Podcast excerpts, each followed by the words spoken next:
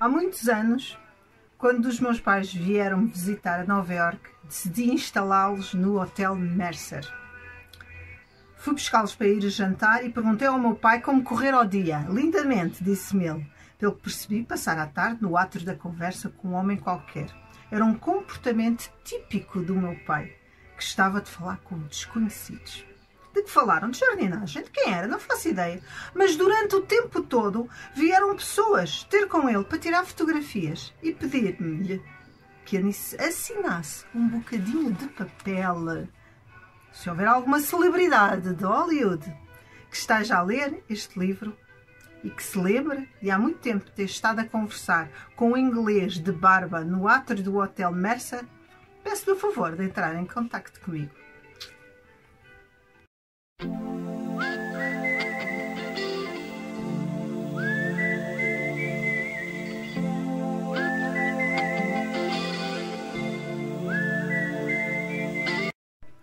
Ok, cá estou eu e trago um livro excepcional, dos melhores que eu já li, uh, um livro que eu amei. Eu, eu trago sempre livros que gosto com certeza, mas há livros que são mais queridos e que nos tocam mais e que são mais a nossa cara e são mais aquilo que nós precisamos de ouvir e de saber. E este é exatamente um. Já tinha lido o Outliers do uh, Malcolm Gladwell e agora fui ler o último, o recente, Falar com Desconhecidos. É um livro excepcional. Mas eu diria com todas as críticas que possam haver, e razoáveis, com certeza, é um livro de é obrigatório. Estão a dar livros agora na, na, na escola portuguesa, como a da Emile Bronte, de Janeiro. Olha, que devia ter sido bom para mim, porque eu li na adolescência Janeiro. O, o Inferno de Dante, que são excelentes livros, mas extremamente pesados, e que, no fundo, em termos concretos, não servem para nada para a vida de um adolescente, não há nada de prático naquilo que se dá na, uh, uh, uh, no estudo português. Os próprios filósofos que são obrigatórios dar, à exceção de Sócrates, para mim não têm a mínima razoabilidade. É simplesmente um programa para cumprir programa. Deviam ser dados, por exemplo, os filósofos da felicidade. E para mim este livro, já que estão a dar livros estrangeiros, na escola portuguesa, neste país Estados Unidos, como aqui, este livro devia ser lido. Se não fosse obrigatório, pelo menos para a escolha. É um livro excepcional, uma visão muito concreta que ele fundamenta, com certeza, acerca de falar com desconhecidos. Eu sempre tive a noção, ah, e à medida que a minha vida foi passando, com mais acuidade, que uh, eu não conhecia bem as pessoas e as interpretava mal. E elas, e a mesma coisa. Eu tive pessoas que durante muito tempo olharam para a minha cara e embirraram literalmente comigo. Não gostaram de mim, não, não fiz nada, eu sou muito pacífica, não por qualquer razão. E vice-versa. Nós temos aquele antes aquela visão que muitas vezes a pessoa está muito séria, muito carregada, que uh, embirramos ou não simpatizamos com aquela pessoa. E no dia a dia, eu diariamente cruzo-me com pessoas, tenho que falar com pessoas que eu, à primeira, não simpatizo com elas. Há outras que são, uh, para mim, neutras, nem sim nem não não sinto nada, nem antipatia, nem simpatia. E há outras que eu simpatizo. E já me aconteceu simpatizar com pessoas que vinha saber que eram uma grandíssima, desculpa a expressão, porcaria. Portanto, me enganei com as pessoas em casa. Pelo menos para os meus valores, para a minha maneira de ser. Nós temos, temos os nossos gostos e do que é que gostamos numa pessoa ou não. Pronto, o que é que se passa com isto? O que é que isto é relevante? É muito relevante porque é com estas situações que se faz a história, que se faz as relações entre as pessoas, se fazem os conflitos, se fazem as pazes, se fazem a harmonia. É exatamente porque nós somos tão errados, tão errados a julgar os outros que dá aso a, a situações extremamente negativas no decorrer de toda a nossa história. E é isso que ele vai falar. E vai dar casos um a uns e fundamentados e com as pessoas, com entrevista com as pessoas e tudo mais. Eu vou-vos passar, sem mais delongas, para o índice falar-lhes brevemente por ele. Mas não deixa de ser necessário a leitura do livro, que se lê, aliás, bastante bem. Temos a vingança de Fidel Castro. E isto é completamente incrível e eu não sabia. Os Estados Unidos tiveram espiões dentro da CIA desde que entraram até que saíram e que foram aceitos, amados pelos colegas e por toda CIA, inclusivamente medalhas. E só descobriram no fim. Leiam a história, é impressionante como uma, uma delas, quando as pessoas souberam que ela era uma traidora, uma espia, e agora está presa, as pessoas entraram em depressão. Okay? Com isto está tudo dito. Depois, temos aqui a história do Fuhrer, do Herr Führer, Hitler, do Chamberlain. Vocês sabem que Chamberlain tivemos a Primeira Guerra Mundial e ninguém queria outra guerra a seguir, por amor de Deus. E então o Primeiro-Ministro, na altura, resolve, viu as investidas do, do, do, daquele louco, resolve ir falar com ele. E ele a pedir-lhe mesmo para assinar um papel de paz. Que, claro, não cumpriu. Aliás, com, está, com a, a, o IRSS é a mesma coisa, o Tratado de Ribbentrop. Bom, ele saiu ah, na internet, aliás, o Chamberlain, com o papel na mão, assim acenando, a dizer, todo fano, todo feliz, eu falei com o Herr Hitler e, e não vai mais uh, invadir país nenhum e não vamos ter mais guerra outra vez na Europa. Foi só três meses depois. Pronto. Isto como que o contacto com as pessoas, cara a cara, nos uh, leva a enganos gravíssimos. Ou seja, nós somos ludibriados pelos gestos, pelas expressões e pelos olhares das pessoas. Não vou dizer como, leia o livro. Depois temos a Rainha de Cuba, que é esta tal história da senhora cubana. Depois temos o caso do rei Vainu e um caso de pedofilia, um rapaz no chuveiro, que tem a ver com, efetivamente, um esquema de, uh, em que foi encontrado um antigo treinador ter relações sexuais com um menor. Depois vem-se a saber, as coisas foi completamente diferentes. Se foi, se era verdade, se não era. E como as mesmas pessoas diziam uma coisa no, que foram, uh, que até foi ao casamento com o tal treinador e depois já diziam que foi uh, efetivamente uh, era pedófilo. Depois dá o, o caso, já uma outra perspectiva que tem a ver com uh, a série Friends, e ele serve de exemplo para a tal história que já é debatida antes, que, é, que nós temos é a verdade por defeito. Nós, seres humanos, e isto é, e eu muitas vezes até digo, eu, à falta de provas, eu acredito nas pessoas. Nós fazemos isto, quer queiramos ou não, ou então somos paranoicos. Nós nunca partimos de uma premissa em que as pessoas estão o tempo todo nos a mentir. Nós partimos dessa hipótese e é a única maneira de viver em sociedade. Só que às vezes fura-se esta verdade. Depois temos o caso, não sei se lembram de, do caso da Amanda Knox. Eu própria, na altura, eu lembro-me e me irritei com ela quando a vi na televisão. E achei que ela tinha morto a sua companheira de quarto. Isto foi há umas décadas, uh, não me lembro bem exatamente a altura, mas salvo erro, foi em 2004 que ele fala no livro, mas eu esqueci a data. Uh, o caso foi de umas uh, companheiras de, de, quarto, viviam juntos, havia o namorado da Amanda Knox, havia a vítima e havia um indivíduo, um, um, um indivíduo que aparece também amigo, que mata a rapariga. Só que esta Amanda Knox teve um comportamento completamente estranho. Não tem nada a ver com um comportamento normal perante uma tragédia. Ninguém atua daquela maneira, com aquela hum, infantilidade, com aquela frieza, uh, com aquele hum, despautério. Não, não, não, tem, não tem a mínima lógica. O exibicionismo que ela fazia uh, depois da amiga ter morrido degolada, foi uma morte horrível levou que as autoridades italianas, eh, por sinal, isto também não devem ser muito competentes, não é verdade?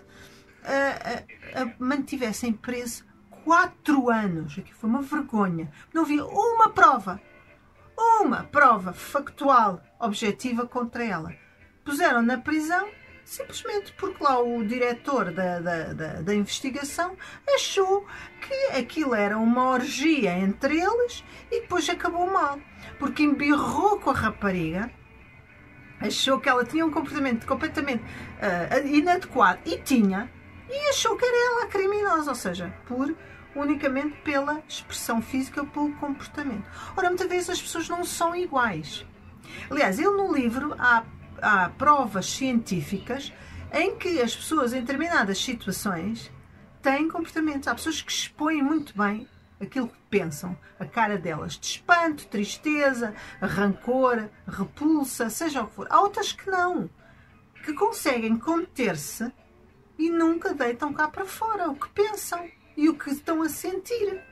Inclusivamente, no livro fala de uh, experiências em um, numas ilhas uh, perto da África, aonde efetivamente as crianças perante a, cara de emoção, de alegria, de felicidades, eles identificavam de qualquer de outra maneira. O Darwin disse que nós temos as mesmas expressões, seja onde for.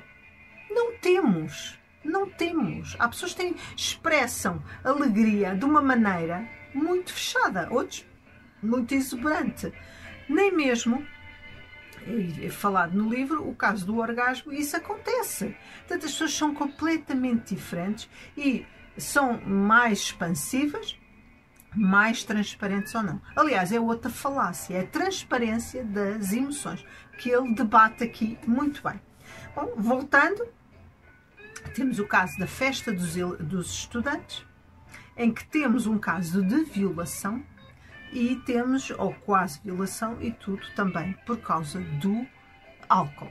Em que o uh, alegado uh, violador, ou tentativa de violador, pensou, pensou, interpretou que a rapariga estava disposta a querer relações sexuais com ele. Ela estava simplesmente bêbada até à última e nem se lembra sequer dele. Estão a ver como as coisas são. Como ele já estava bêbado, interpretou mal. Ela também não estava nem aí. Tudo baseado em ideias erra erradas sobre a nossa linguagem corporal e a nossa linguagem facial. Depois, temos o caso também de um terrorista com o do 11 de setembro, como também os próprios, mesmo sob tortura, foram enganados os, eh, os investigadores. E um caso uh, extremamente interessante, que é o caso de Sylvia Plath. Sylvia Plath morre aos 30 anos, suicida-se, era poetisa, e suicida, perde o marido na altura, vem de uma família muito complicada, e tem três filhos, eh, dois filhos, fecha tudo e mata-se, mete a cabeça literalmente dentro do fogão. Portanto, ela era uma pessoa que tinha eh, um historial uh, grave de perturbações mentais e também uma vida difícil.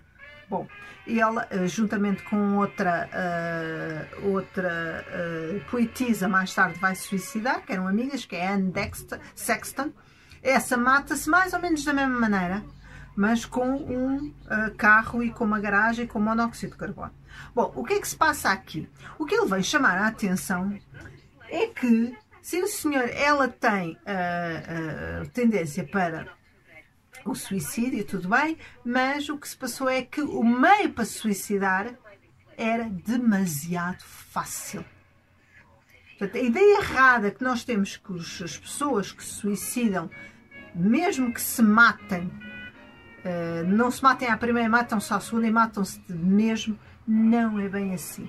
Na altura havia um tipo de gás, não era o gás natural, que era extremamente nocivo, com uma imensa quantidade de monóxido de carbono. Então, matar era a coisa mais, desculpe a expressão, mais limpinha que podia haver. Então, para as mulheres que nem na altura de morrerem querem sujar as coisas. Portanto, foi o que ele está a querer dizer é que a facilidade a vontade, o estado de espírito deprimido e ao mesmo tempo um meio fácil para o concretizar leva aos, aos suicídios, quase diria, em massa. Pronto. E também há outra teoria que ele não fala, que é do, do, do livro Suicídio, Emile Durkheim, em que eles falavam que o próprio suicídio é um ato social. Portanto, há uma mimetização de, desse tipo de atos. Não sei se foi o caso, se ela viu outra pessoa suicidar, mas o meio levou-a a esse, a, a, esse facto, a, essa, a, a esse ato radical. E provavelmente, se não tivesse um meio destes tão à mão, teria vivido mais algum tempo. E depois chama a atenção da Ponte de São Francisco, onde as mortes são mais que muitas chega-se a fazer um filme, um filme de apenas de algum tempo em que morre, matam-se ali imensas pessoas. E só ultimamente resolveu gastar-se algum dinheiro para evitar que isso acontece. Porque as pessoas não acreditavam, foram perguntadas se deveriam fazer qualquer coisa em relação a isso. Ah, não, ele não mata-se agora, mata-se mais à frente, não é por causa disso. Pôr ali uma redezinha ali na, na ponte. Mas não, é a facilidade com que uh, uh, o meio está, uh, enfim, está à mão e em qualquer ponto pode levar a isso, a essa morte. Portanto, esse é o outro fator que ele fala aqui. E muito bem. Por fim, temos o caso também muito interessante, por fim não, é o anterior, de Kansas City. Eu achei isto muito interessante porque tem a ver com a polícia. E nos Estados Unidos aquilo é muito sui generis, há muita violência. Então há várias, há várias, uh, houve várias tentativas de uh, parar, travar o crime, porque realmente era, uh, era uma coisa por demais.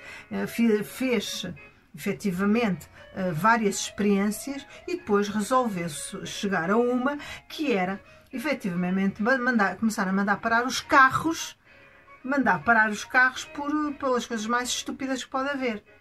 Pronto, só para embirrar, para ver se havia alguma coisa. E apanhou-se alguma coisa, com certeza. Porque uh, eles, uh, enfim, é um semáforo, é uma coisa, mas depois vão ver o resto e encontram um criminoso. Okay. Pronto, foi uma forma de, e depois há multas, uh, pelos vistos, ali é as multas que os automobilistas levam, é uma coisa por demais. Eu não concordei em nenhuma das abordagens dos, de, de, do, dos policiais lá na América. Deve-se deve dizer a verdade que eu achei em tudo errado. E chega-se à conclusão que deve ter alguma razão na medida em que este sistema leva a exageros. E como os polícias são seres humanos como os outros, muitas vezes olham para uma pessoa e pensam mal dela e a pessoa é a melhor do mundo. E não faz mal nenhum a ninguém, nem uma mosca.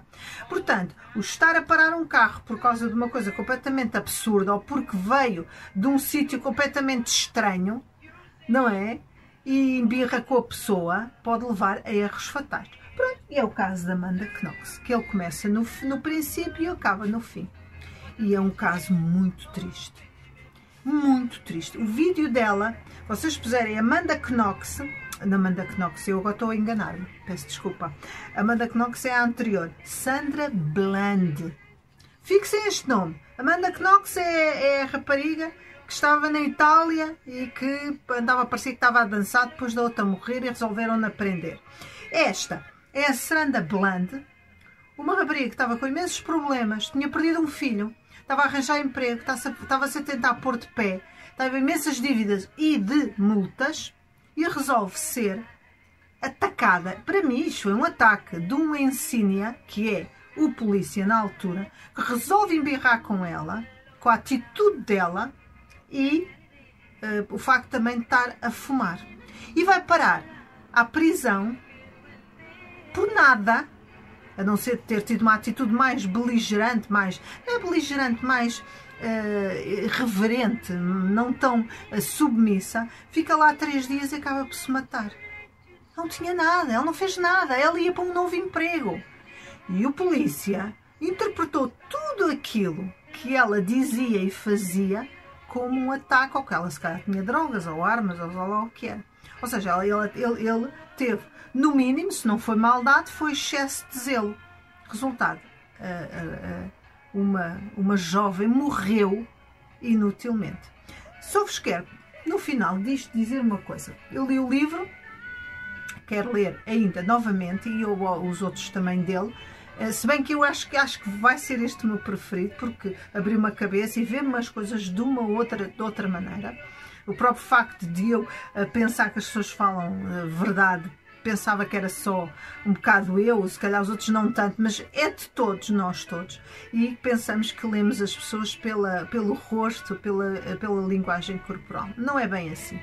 Para, para mim, isto abriu-me completamente a minha maneira de ver e eu diria que não é só os estrangeiros lá fora, somos nós também, nós próprios somos muitas vezes estrangeiros de nós mesmos. Nós, só fim, não é muito fácil até nos conhecermos a nós próprios. Bom, eu só queria dizer no final, depois deste livro maravilhoso, vocês deviam ler. Leiam este livro, acho que sim. Sinceramente, acho que é um livro que até ser obrigatório ou semi-obrigatório para se ler a partir dos 17 anos. tem um audiobook na internet, lido pelo próprio e com as vozes dos, das pessoas que foram entrevistadas. Eu, quando dei conta disso, eu nem queria acreditar. Porque eu leio também, tenho uh, uh, por hábito uh, ouvir audiobooks, quando não tenho oportunidade para ler, eu sou fanática dos livros e também vou vou ler, vou ouvir. E quando eu vi por ele, lido por ele próprio, eu fiquei extasiada, não é? Como é óbvio, ele, ele lê bem, não é? Não é só por ser autor, ele também lê bem.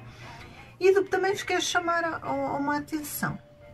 Eu vou deixar o link, é para a canção inicial tem a ver com o caso da Sandra Bland, hum, que é uma, uma canção, para já é, é, é bonita, é de, de, de contestatária, que tem a ver com as pessoas, as, os negros, as pessoas de, de enfim, de ancestrais africanos, uh, que foram mortas pelos polícias nos Estados Unidos.